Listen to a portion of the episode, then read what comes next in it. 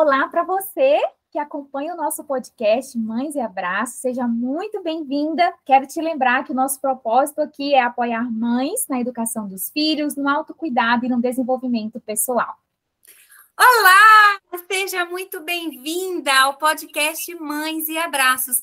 Como você, nós somos mães apaixonadas pela vida e pelas possibilidades que ela traz. Seja muito bem-vinda. Hoje nós temos uma convidada assim muito especial. É uma grande honra receber ela aqui e daqui a pouco eu vou apresentar para vocês. Mas antes, eu queria falar da nossa patrocinadora oficial, que é a Mamãe Elefante. É uma assinatura de fotos mensal. A Milena, que, que criou esse projeto da Mamãe Elefante, a Milena é uma mãe e que após enfrentar uma história assim de superação, ela teve essa ideia né, de fazer uma assinatura mensal de fotos. E aí, como é o nosso primeiro episódio, né, anunciando a nossa patrocinadora, a gente está trazendo um, um brinde especial para todo mundo que tiver interesse, né, de fazer essa assinatura mensal de fotos. A gente manda as fotos pelo celular e aí a gente recebe as fotos impressas e também esse álbum lindo aqui, ó.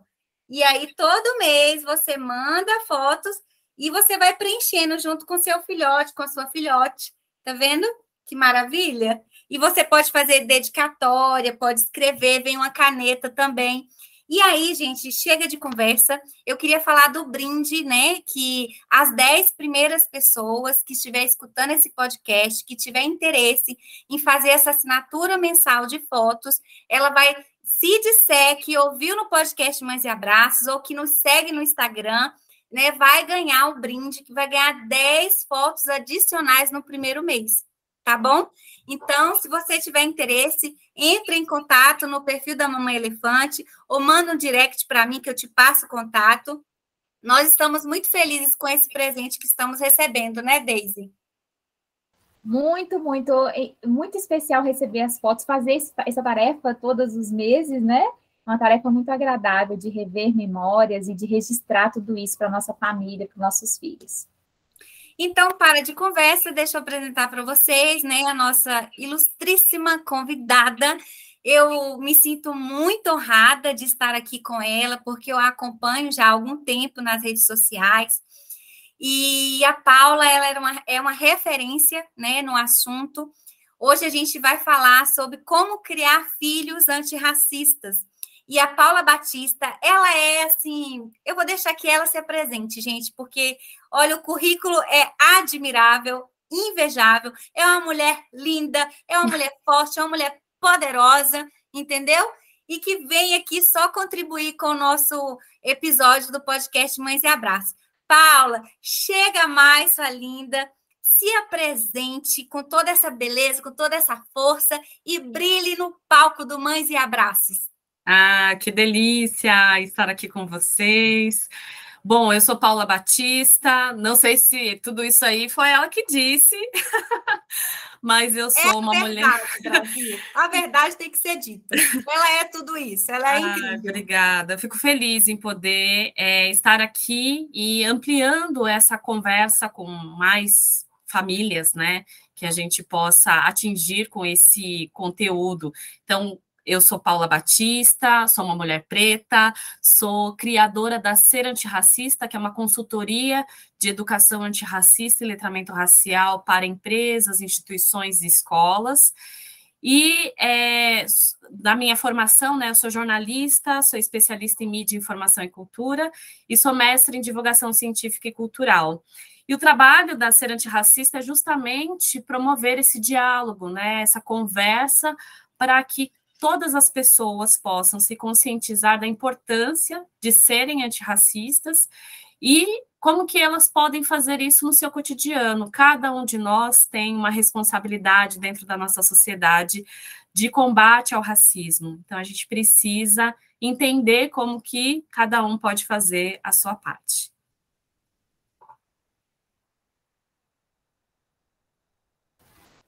Paula, Fala para a gente, explica para a gente o que é ser antirracista. Tem uma frase da Angela Davis, né, que é uma filósofa, é feminista, é, lutadora pelos direitos, né? Tanto das mulheres como dos negros, das mulheres negras. Ela diz uma frase que é uma, uma frase célebre. Ela fala assim: numa sociedade racista, não basta não ser racista, é necessário ser antirracista. Explica para a gente o que significa ser antirracista. Maravilha. É, essa, essa frase, inclusive, é que deu o nome da ser antirracista, né? Então a gente tirou justamente dessa frase. E para a gente entender essa frase e entender o que é ser antirracista, primeiro a gente precisa admitir uma coisa antes que vem na frase, que é uma sociedade racista. Então a gente precisa entender que nós estamos numa sociedade que ela não é uma sociedade entre aspas normal. Eu não gosto de falar normal, eu gosto de falar saudável. Ela não é uma, uma sociedade saudável para todas as pessoas. Então, diante de uma sociedade que não é saudável, a gente precisa trabalhar para que ela se torne saudável. E a, o que faz ela não ser saudável, uma das coisas, né, é o racismo. Então, a gente precisa admitir que a gente está numa sociedade que, numa, num país que foi fundado, foi criado, né, aí pela história, a gente consegue é, lembrar que foi houve né, a colonização e a invasão do Brasil e tudo mais por uma ideia de superioridade. Então, o racismo é que funda o nosso país, porque essa ideia de superioridade né, dos colonizadores, de entender que eles têm uma raça superior à outra, que é que vai fazer com que eles façam as atrocidades que foram feitas, né? Um país que nasce assim e que nunca teve a oportunidade de discutir esses, esses desafios, né, esses males, ela permanece uma sociedade racista. E aí as estatísticas vão comprovar isso, né? A desigualdade racial, ela vai mostrar aí em números é, e no nosso cotidiano, para onde nós olhamos, essa desigualdade racial. Então, a primeira coisa, a gente precisa entender isso. Então, como ela disse, numa sociedade racista, não basta não ser racista. E aí, entendendo essa outra parte, que é o que é não ser racista? É o que a gente foi até hoje. Para todo mundo que você pergunta, a pessoa vai falar: não, eu não sou racista. Só que essa postura não, não racista é que nos trouxe até hoje neste lugar de desigualdade racial, de racismo e tudo mais. Porque o não racista, ele é a pessoa que não admite que a sociedade é racista, não admite que ele pode ter comportamentos racistas e aí, com isso, ele acaba tendo comportamentos racistas não conscientes, e às vezes até consciente, mas acha que isso não é um problema tão grande. E aí isso aumenta essa engrenagem que faz funcionar o racismo, e aí mantém essa desigualdade que a gente tem no nosso país. Então, não ser racista é deixar as coisas do jeito que está. Né? E tem muitas pessoas que é, têm. É, ali justificativas, né, para dizer que eu não sou racista. Não, porque eu tenho familiares negros, eu gosto de samba, é, eu sou de religião de matriz africana, eu sou da capoeira. Então, tudo isso, né, as pessoas utilizam para dizer que elas não são racistas.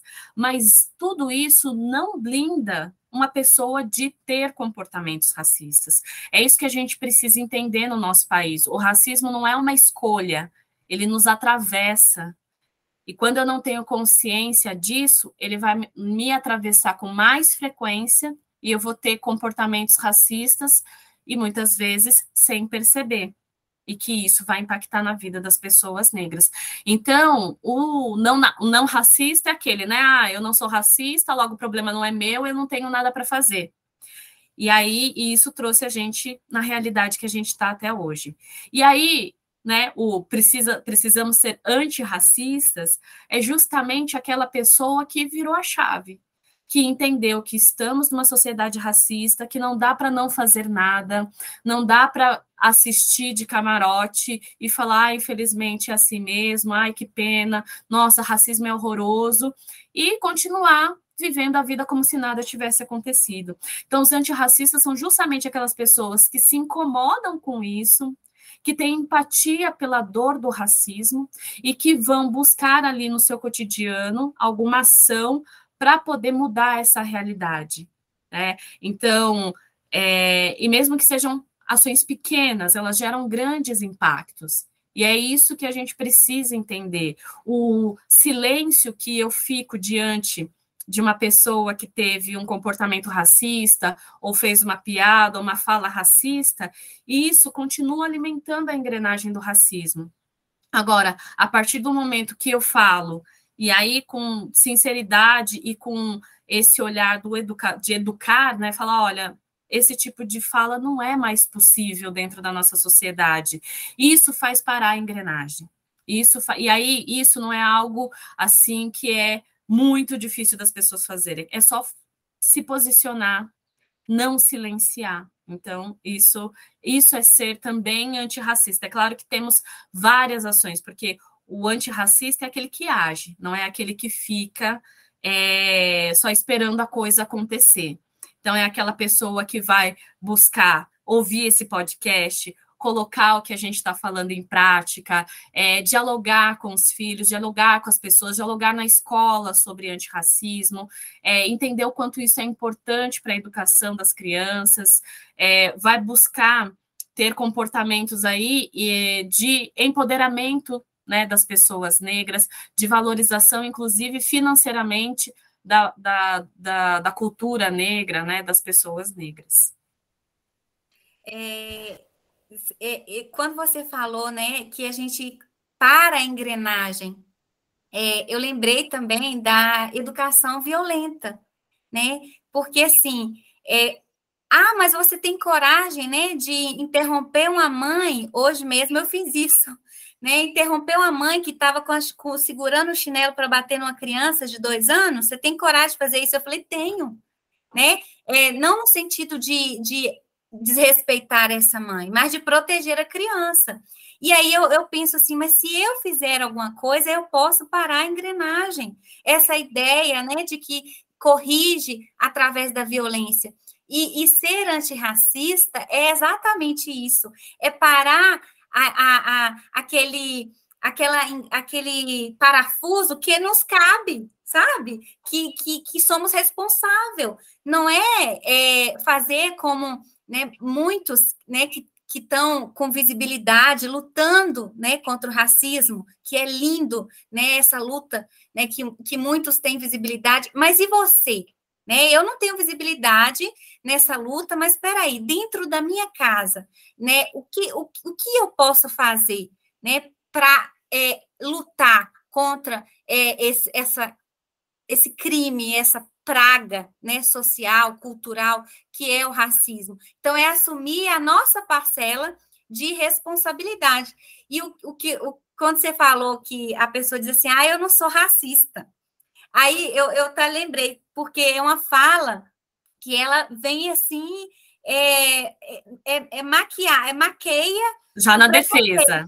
É, ela maqueia o preconceito que ela tem. Em vez dela falar, gente, olha, eu, eu sou impregnada pelo racismo, a minha geração é impregnada porque eu fui criada numa sociedade racista, numa cultura racista, e eu carrego dentro de mim essas marcas, né? E eu luto contra isso, né?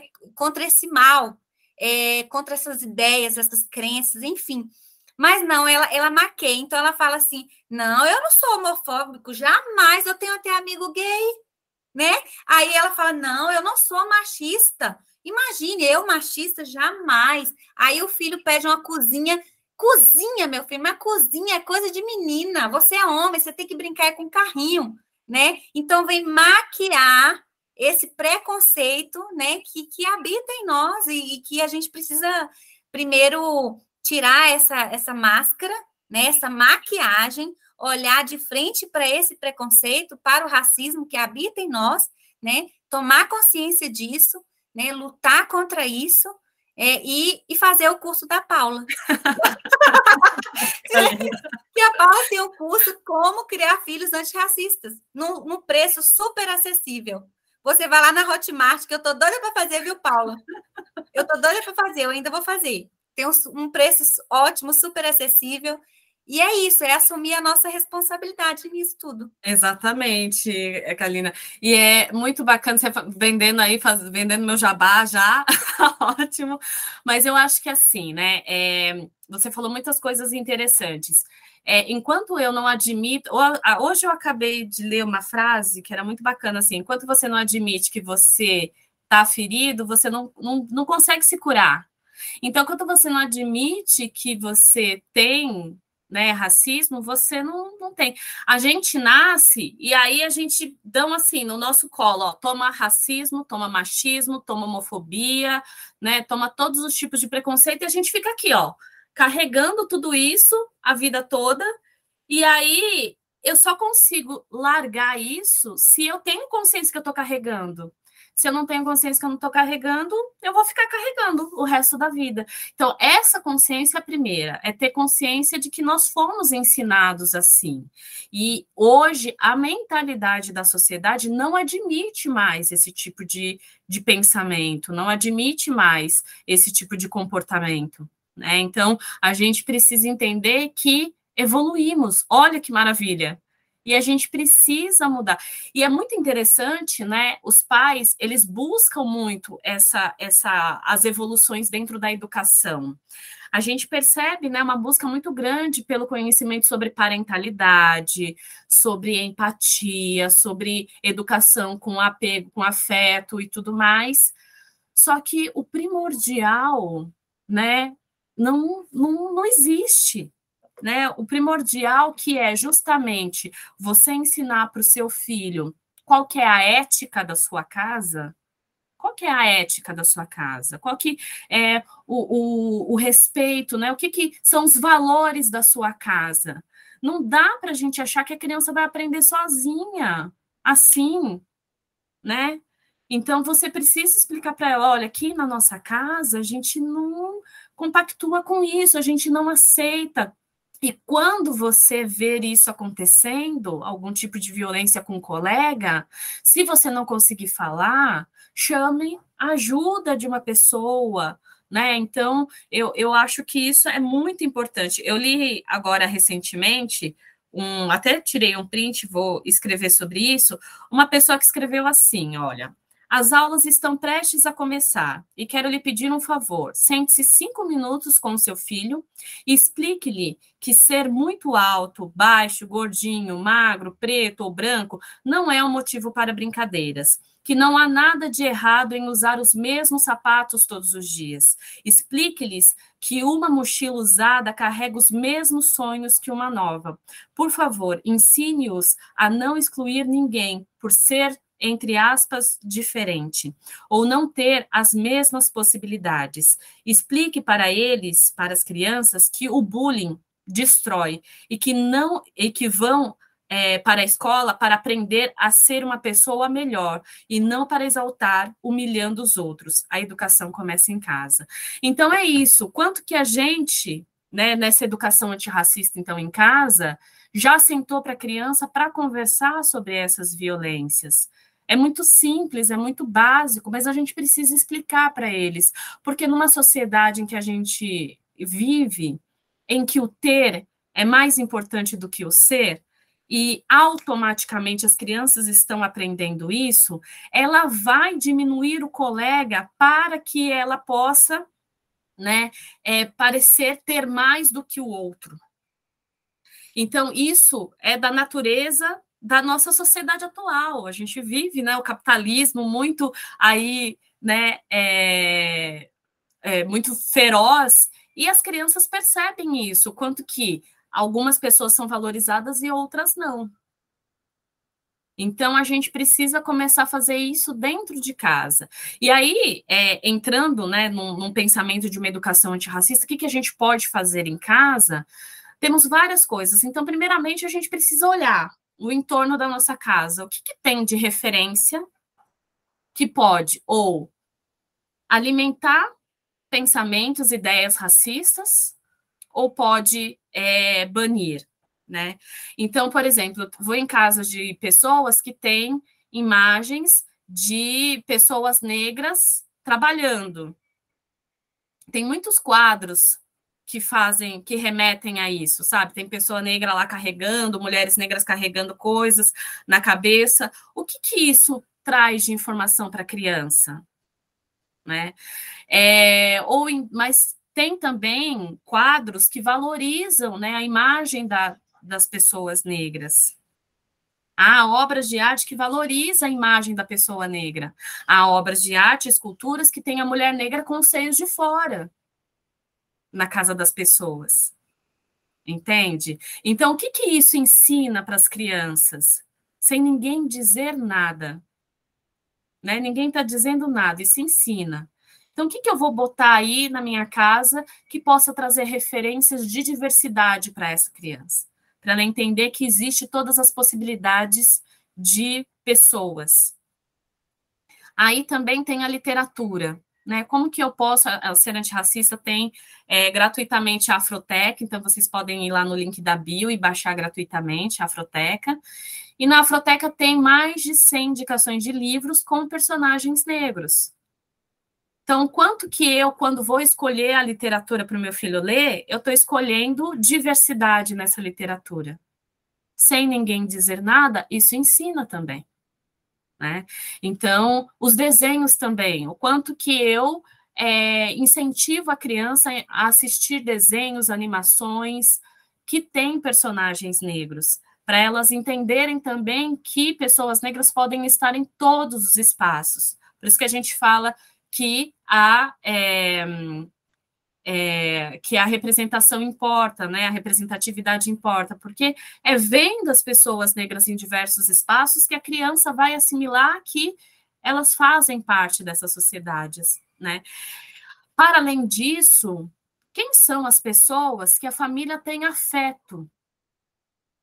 Só frequenta pessoas brancas na sua casa?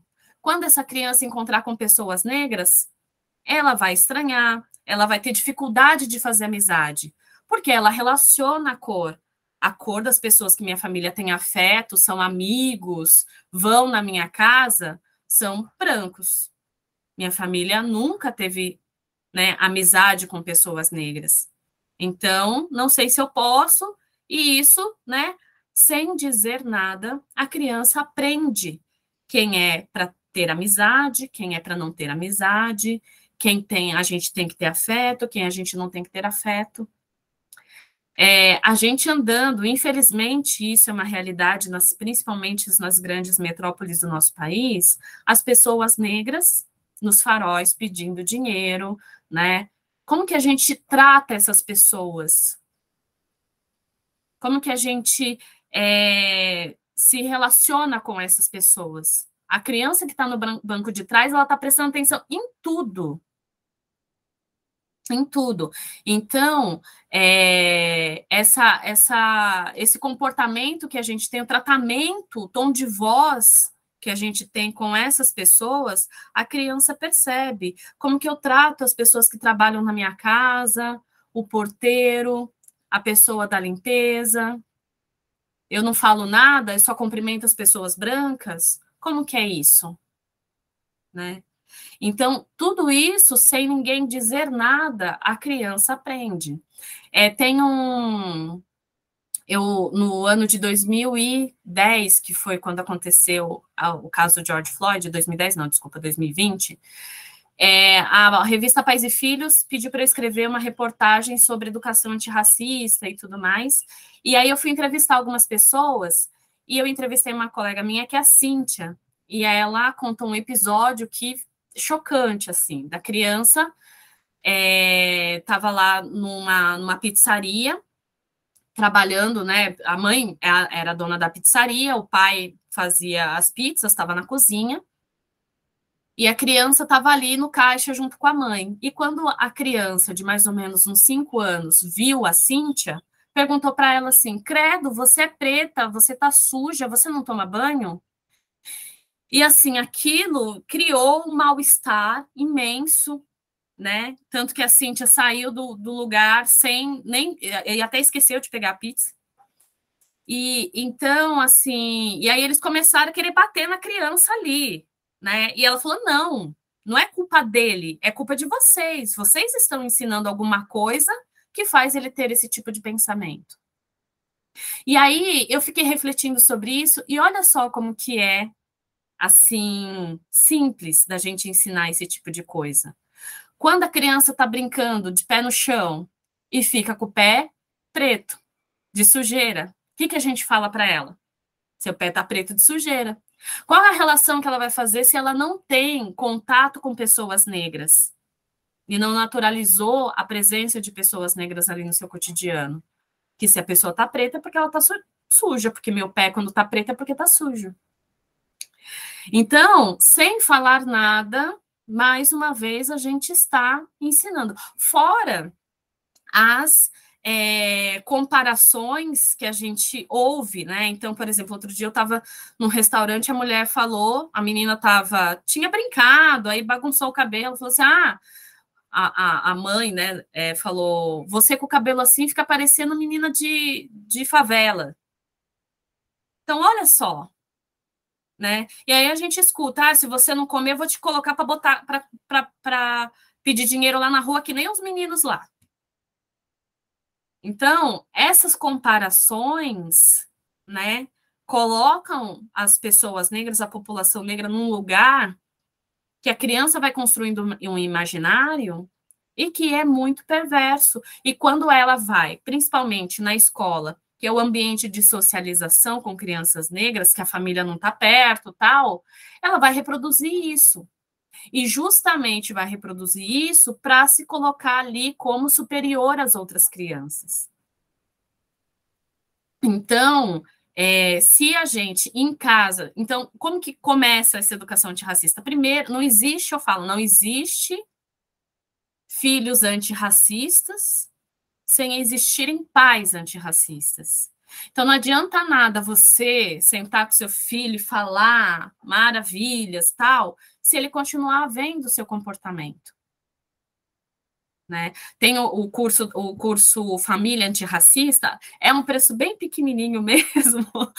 E aí, é, que também tá, tem lá no link da Bio, e a gente faz um, um, tem a divisão por faixa etária. Então, os anos iniciais, né, os anos que, que pré-escolares, os anos iniciais até a pré-adolescência e depois a adolescência e por último para os adultos. E aí assim, ao longo do tempo a gente vai percebendo, né? Então a criança vai quando pequenininha assimilando tudo isso. E aí quando ela vai ali para os anos iniciais, opa, Desculpa. E aí, assim, tudo isso. A Siri resolveu falar no meu lugar. então, é, se a gente não tem. Deixa eu baixar aqui. Se a gente não, não explica, né? É, se a gente deixa passar né, esses anos iniciais que a criança vai absorvendo tudo isso, quando chega ali na socialização na escola, ela vai utilizar isso para mostrar que ela é mais importante que outras pessoas. E, e, é muito interessante que quando a gente vê é, alguns estudos de educadores em escolas, mostra justamente isso: a criança utilizando a cor da pele para diminuir a outra, para tirar da brincadeira, para não querer brincar. Né? E aí, e o quanto que elas aprendem com é, o, o, exemplo, né, o comportamento dos adultos. Quando chega na adolescência, isso se torna mais grave. Porque o adolescente é aquele que é, não é bem visto por toda a sociedade. E ele, eles vão querer marcar posições, marcar tribos. E aí o seu filho vai ser aquele que vai excluir vai ser aquele falar: não, você não faz parte da minha tribo porque você não tem a calça tal, porque você não viajou para tal lugar. Né? Então a gente precisa ter essa responsabilidade. É, enquanto você fala, Paulo, eu fiquei pensando, a gente tem a, é, o vício de falar sobre essa sociedade, né? Ah, esses são esses problemas porque o Brasil está assim, porque o Brasil está assado, porque a sociedade faz isso, porque a sociedade faz aquilo. E muitas vezes a gente tem esse comportamento como se nós não fizéssemos parte dessa sociedade. Essa sociedade que está aqui ou aí é nossa. Sou eu, né? Sou eu, é exatamente isso. Eu faço parte, como você bem, vocês bem colocaram no início, né? Eu faço parte dessa estrutura. Eu, eu participo e contribuo para que essa estrutura permaneça ou não. Então, é, é, é importante que a gente se coloque, né? É, como parte, como causa, como consequência também, porque está tudo muito junto, e aí eu imagino que esse deve ser um dos grandes desafios de começar essa educação, a, a, não somente a começar, porque começa em mim, né? Começa em nós. Para, como você falou, nenhuma criança é racista sem, sem conviver ou sem aprender isso em algum lugar, né? Mas eu, você falou sobre como educar de forma antirracista, e eu queria te perguntar, a gente já está indo para o final do nosso podcast, mas qual é a grande maior, a maior dificuldade que os pais é, que passam pelas suas formações, que passam por você, por aquilo que você produz, né? É, qual, é, qual é a dificuldade desses pais, dessas famílias que se colocam nessa missão de promover uma educação antirracista, de fazer com que essa nossa sociedade seja diferente? Certo. Bom, esse todo esse percurso que eu trouxe é muito de uma educação mais não racista, né? É só você não alimentar o não racismo. O antirracismo vai estar mesmo quando eu me proponho a dialogar com meu filho, a dialogar com as pessoas ao entorno, a falar para aquele tio, olha, esse tipo de brincadeira na minha casa não quero, porque senão meus filhos vão escutar, e eu não quero esse tipo de educação na minha casa né? É não admitir mais, é se posicionar, é fazer parar a engrenagem, é conversar, por exemplo, na escola. A gente tem uma lei na escola, que é 10.639, que obriga todas as escolas a fazer o ensino da cultura africana e afro-brasileira, é indígena também.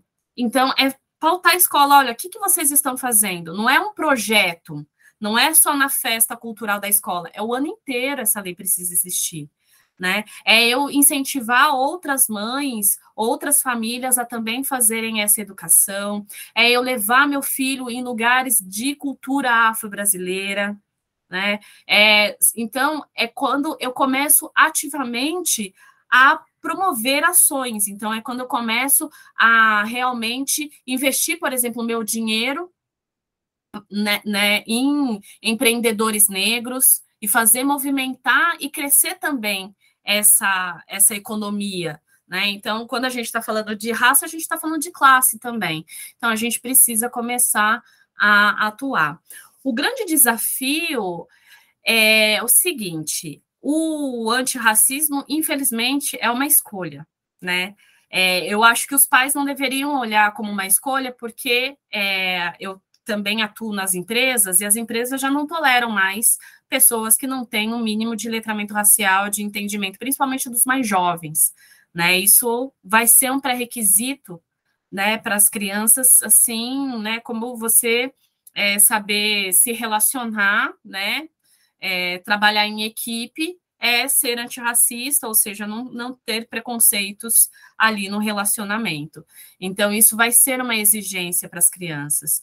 É, como é ainda uma escolha, a maior dificuldade dos pais é se engajarem mesmo nessa, nessa proposta, sabe? De realmente bancar isso, entender que não, não tem escolha, que eu estou fazendo isso não é pelas pessoas negras, porque eu sou uma pessoa boa, não é porque a educação do meu filho precisa disso, né?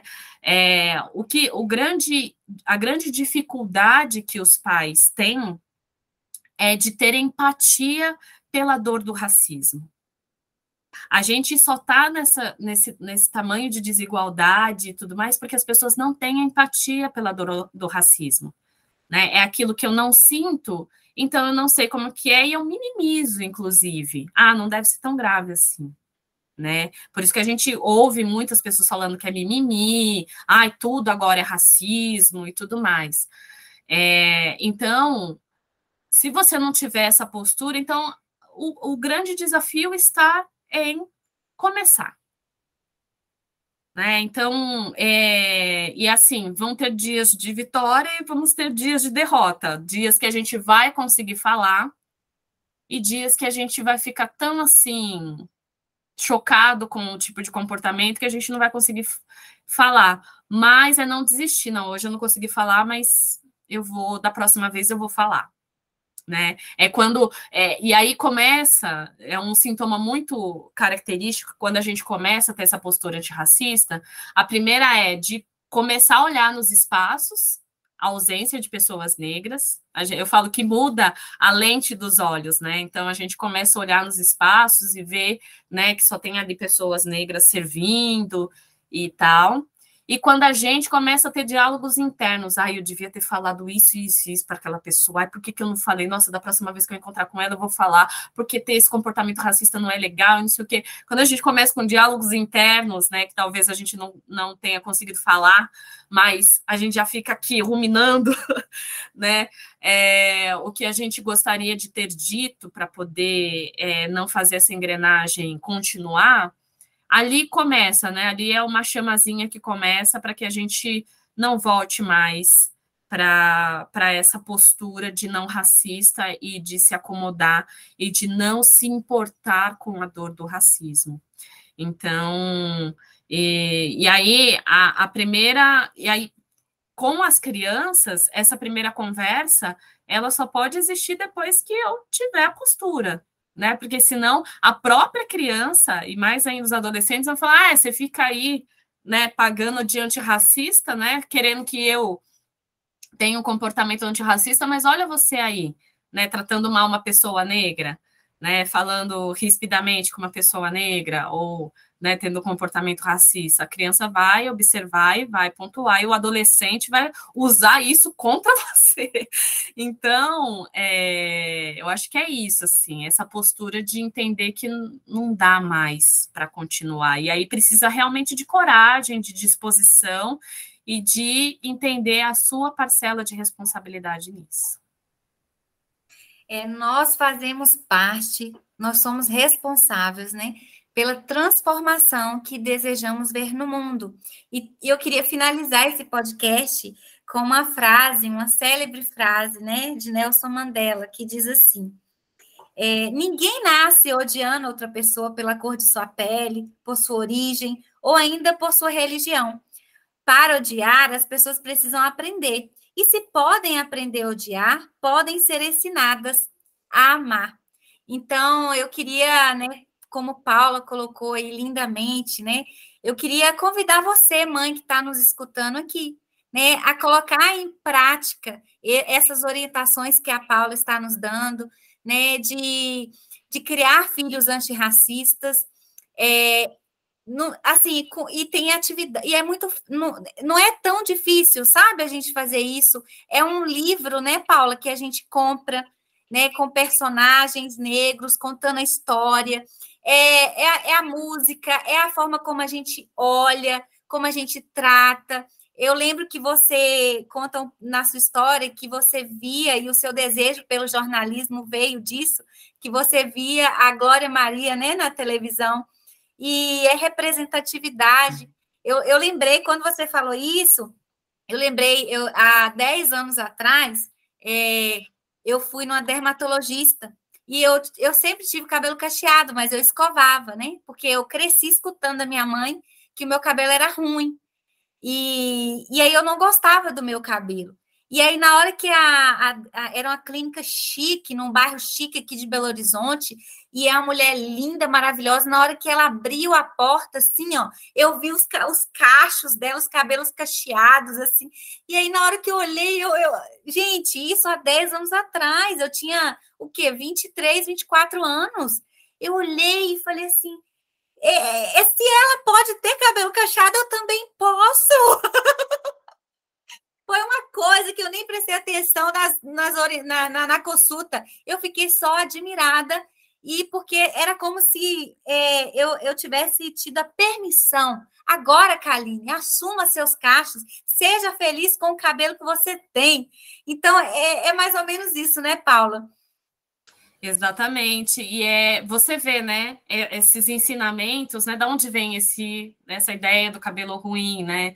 Então a gente é, foi ensinado aí na frase do Nelson Mandela que você traz, que a gente é, aprende a ter né, preconceito, racismo, é entender. Todos nós aprendemos. Todo mundo que nasceu no Brasil sentou na carteirinha da escola do racismo. Não adianta.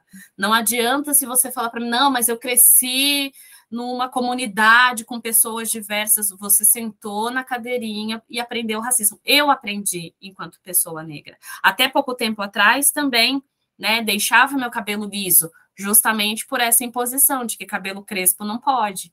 Né? Então, hoje eu posso deixar meu cabelo crespo no natural, justamente porque a gente, como eu disse, né, a sociedade evoluiu e a gente hoje pode ser quem nós somos e uma criança que com, se comporta como com racismo ou uma família que tem comportamentos racistas, ela impede uma criança negra de ser quem ela é. Então, que a gente não faça isso, que eu, eu não seja responsável por não permitir uma pessoa ser o que ela é de verdade.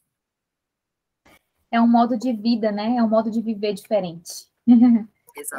É, é, é, bem profundo. Então, eu espero que você, que é nosso ouvinte, se sinta convidada e tenha essa decisão de passar né, a ter, a desenvolver essa consciência e a viver de forma diferente, para que a gente consiga ser diferente e criar uma sociedade diferente, mais é, respeitosa com todas as pessoas que fazem parte dela. Paula, muito obrigada por estar aqui, muito obrigada por essa conversa maravilhosa, tão desafiadora, tão profunda. E é um, uma alegria muito grande receber você aqui. A gente te agradece não somente por essa conversa, mas por tantas outras, pelos materiais que você tem publicado, pelas coisas que você, pelos materiais que você tem criado. Te agradeço imensamente por isso, viu? Pela sua contribuição, que é tão relevante para a nossa sociedade. Muito obrigada. Eu que agradeço, obrigada pela oportunidade. Espero todas as ouvintes é, do, do, do, podcast lá no Ser Antirracista. Vou ficar muito feliz em receber vocês. E, né, no, fazendo aí o jabá, então tem o curso lá disponível para as famílias. E nesse, nesse curso, né, principalmente o Família Antirracista, tem, eu indico atividades para vocês fazerem com as crianças, para já começar a entender se a criança tem algum comportamento racista, já tem algum é, aprendizado racista ali né? Então eu indico atividades para vocês fazerem para já fazer uns testes aí, uma, uma análise para entender o nível de racismo internalizado das crianças e partir daí. Então, como que eu converso nessa faixa etária a partir do que a criança já apresentou? Então, quando a gente começa a ter essa conversa a partir disso, né, é, fica mais fácil, inclusive, da criança compreender, porque está dentro do contexto ali. Olha, Paula, eu sonho com um dia de ver crianças é, parando essa engrenagem, né? Igual eu vejo assim, meu filho, é, o pai dele deu um beliscão nele e ele virou para o pai, ele tem três anos, e falou assim: bater em criança é covardia. então eu sonho com um dia, sabe, de, de ver crianças antirracistas né, parando essa engrenagem do racismo, corrigindo outras crianças, corrigindo os adultos, né, e, e transmitindo esse, esse valor básico, né, como a Deise falou, que é o valor do, do respeito, né. É isso. Muito obrigada, Paula. Um beijo grande no seu coração. Nos sentimos assim muito honradas pela sua presença aqui com a gente. Eu tenho certeza que as nossas ouvintes também né, são privilegiadas por essa oportunidade, né, de te escutar, porque você é isso tudo que a gente falou e muito mais. Um grande beijo no seu coração. Você quer deixar, quer deixar mais, quer falar, dar um recadinho?